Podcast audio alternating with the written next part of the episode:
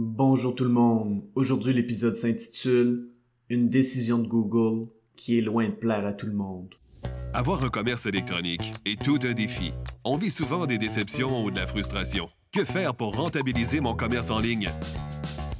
Qui engager pour m'aider à réussir? Comment évaluer le ou les professionnels qui ont le mandat de rentabiliser mon commerce électronique et de le transformer en véritable actif numérique? Vous écoutez Commerce électronique et actif numérique avec Nicolas Roy. La raison d'être de mon podcast est très simple. C'est d'aider les propriétaires de commerce électronique à comprendre, contrôler et posséder leur commerce électronique et les composantes qui l'entourent. Parce que je crois sincèrement que c'est la meilleure manière de rentabiliser à court terme et de se bâtir des actifs numériques qui prennent de la valeur à long terme. La nouvelle est tombée la semaine dernière. Vous l'avez peut-être même lu dans votre compte Google Analytics. Voici ce qu'on pouvait lire. Universal Analytics, alias Google Analytics 3, ne traitera plus de nouvelles données dans les propriétés standards à compter du 1er juillet 2023. Préparez-vous dès maintenant en configurant et en passant à une propriété Google Analytics 4. Cette nouvelle m'a fait sourire parce que j'ai vu plein de memes ou des farces avec illustration où je voyais plein de gens dire tu dois changer Universal Analytics pour Google Analytics 4.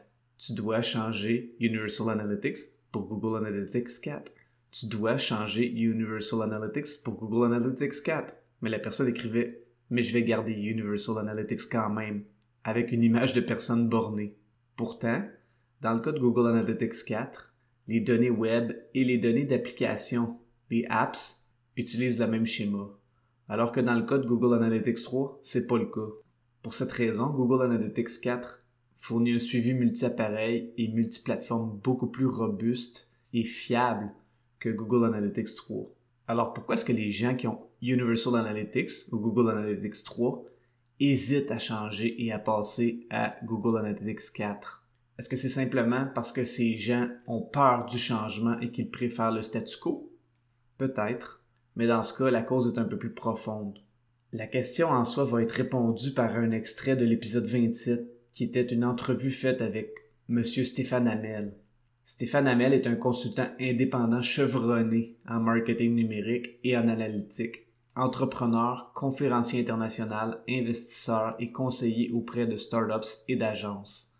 Il enseigne l'analytique depuis 10 ans à la faculté d'administration des affaires à l'Université Laval MBA et Marketing Master, en plus d'être concepteur du cours de marketing numérique offert par le Carré des affaires Université Laval Banque nationale de la FSA. Il s'intéresse notamment à la vie privée et à l'utilisation éthique des données dans un contexte marketing. Avant de débuter l'épisode, j'aimerais vous inviter au roiseo.com. Le podcast Commerce électronique et actifs numériques est une présentation de Roi Pour en savoir plus sur vos actifs numériques et leur SEO gratuitement, rendez-vous au roiseo.com. Dernièrement, je te lisais, puis tu parlais de Google Analytics, la version 3, et Google Analytics, la version 4. Puis tu faisais une comparaison entre les deux, de passer de la, 2D à la 3D, puis tu disais que ça nécessitait un, changement de paradigme important. Peux-tu nous donner ton opinion sur la version Google Analytics 4, euh, euh, qui est la, la plus récente? Puis euh, nous... Mhm. La nouvelle. Exact, la, mhm. nouvelle. Puis nous donner aussi, euh, aller un petit peu plus loin dans ton analogie du 2D au 3D. Oui, oui. Oui, ben c'est ça. Tu sais, des fois, j'ai des espèces de bulles au cerveau. puis je me dis, dans le fond, comment on peut simplifier ça?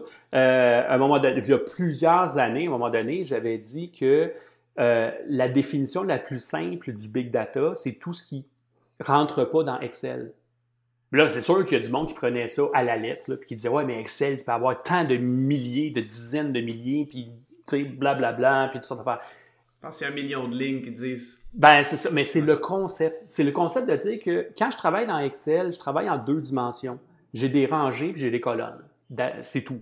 Euh, puis quand je, prends, je passe à du big data, là, je me retrouve avec une multiplication des possibilités. Il faut que quand je veux régler, quand je veux aborder un problème, je ne peux pas aborder un problème que je résous avec Excel de la même façon que je résous un problème avec une solution de big data avec tout ce que ça implique là, au niveau euh, de modélisation des données, des choses comme ça. Ça demande une expertise qui est différente. Excel, c'est un outil de bureautique que tout le monde peut apprendre. Il y en a qui le maîtrisent mieux que d'autres. Mais quand on tombe dans du big data, ben là, on tombe avec vraiment, c'est une discipline en soi, c'est une expertise en soi. Là, ce qui se passe avec Google Analytics, pour revenir à, ça, c'est que Google Analytics a été présenté comme un outil. Là, je parle de Google Analytics 3, qui est comme la, la version que pas mal tout le monde utilise. Pour moi, je vois ça comme un outil de bureautique. C'est facile. Tu mets un petit bout de code dans toutes tes pages, puis là, pouf, les données commencent à apparaître, tu as des beaux petits rapports, as des, tu peux manipuler ça. La logique reste une logique de, lignes et de colonnes. On a des dimensions, puis on a des métriques. D'ailleurs, quand on regarde les rapports dans Google Analytics, c'est présenté sous forme de tableau où est-ce que j'ai la dimension euh, d'un point de vue horizontal, puis là, j'ai des métriques d'un point de vue vertical. Pareil comme dans Excel. Là, Google Analytics 4, qui est un très mauvais nom parce que c'est c'est pas c'est pas la suite de Google Analytics, c'est pas une nouvelle version, c'est un produit différent. C'est carrément différent. Le modèle de données est différent. La façon de collecter les données est semblable, mais on n'a plus, on a plus la notion d'une page, une page vue. Ça n'existe pas dans Google Analytics. Dans Google Analytics, voyons, j'ai de la misère. Google Analytics 4, je le dis pas assez souvent, c'est pour ça. Tout est un événement.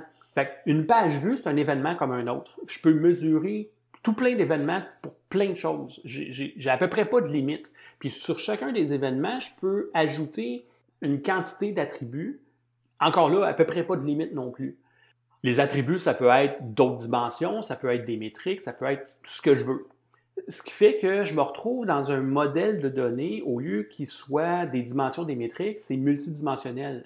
Euh, dans Google Analytics actuel, on a la notion un utilisateur va faire plusieurs visites, plusieurs sessions sur un site web, il va voir plusieurs pages vues, puis il va voir plusieurs événements.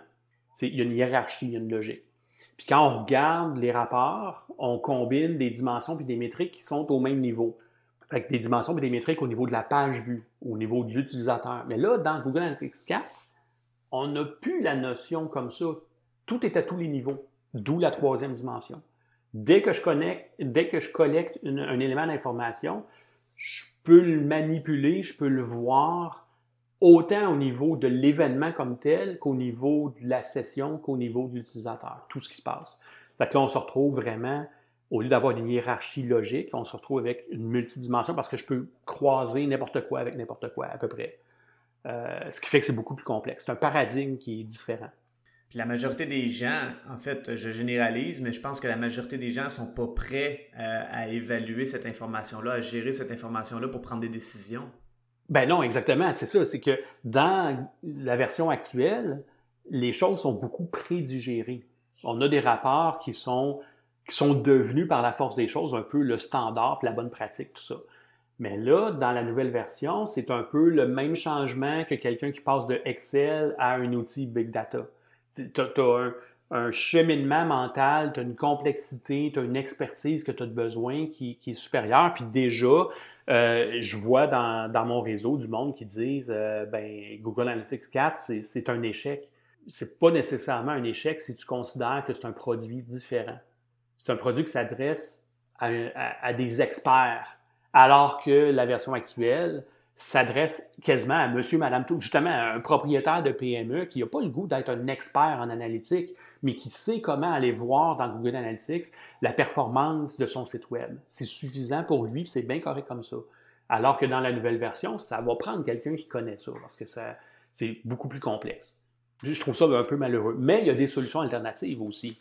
Euh, je pense que la question à se poser, c'est étant donné que je vais devoir passer d'un produit à un autre, de Google Analytics 3 à 4, ben, peut-être que je devrais regarder le marché et me dire, est-ce que c'est encore la bonne solution pour moi? Est-ce qu'il y a des solutions plus simples qui feraient bien mon affaire?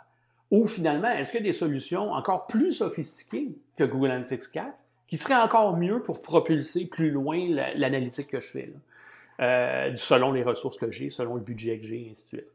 Euh, puis il y a d'autres solutions gratuites aussi en passant. Fait que, fait que c'est ça. Fait que c'est, faut évaluer ses besoins. Je pense que c'est la bonne occasion de le faire. Je vous remercie beaucoup d'avoir écouté l'épisode. Pour en savoir plus sur votre SEO, votre marketing numérique ou vos actifs numériques, rendez-vous au roiseo.com. D'ici là, je vous dis à la prochaine.